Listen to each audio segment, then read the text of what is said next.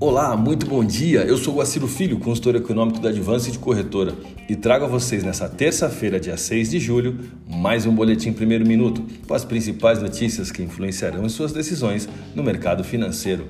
Bolsas mundiais. A bolsa de Xangai encerrou o dia com queda de 0,11%, enquanto a bolsa japonesa Nikkei alta de 0,16%.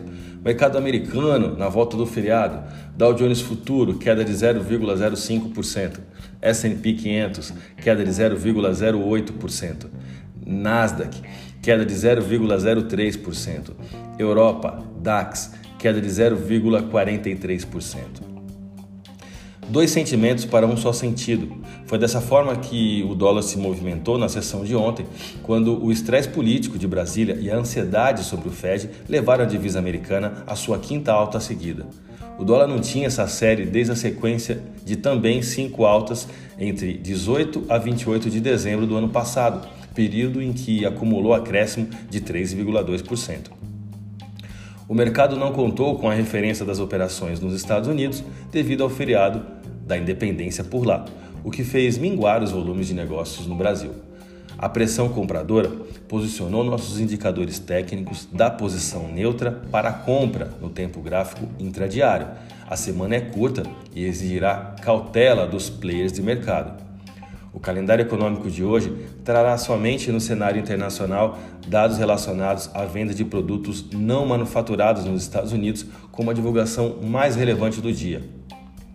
O mix formado por uma agenda fraca e dados econômicos, né, e o retorno do feriado nos Estados Unidos pode fazer o mercado ser tentado andar de lado na expectativa das divulgações econômicas que sairão nos próximos dias.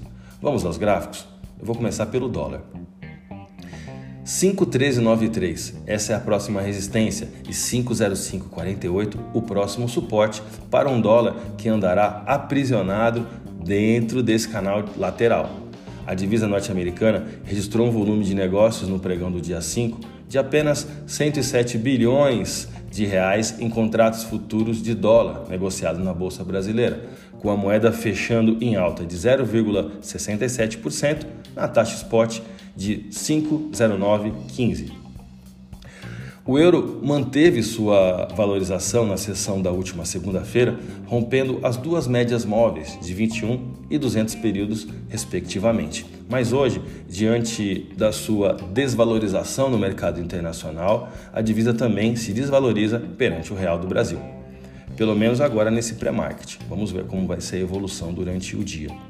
O euro encerrou a última sessão com alta de 0,60% e taxa spot de 6,0409. A minha dica, você já sabe, siga nossos boletins para ficar sempre conectado às principais notícias.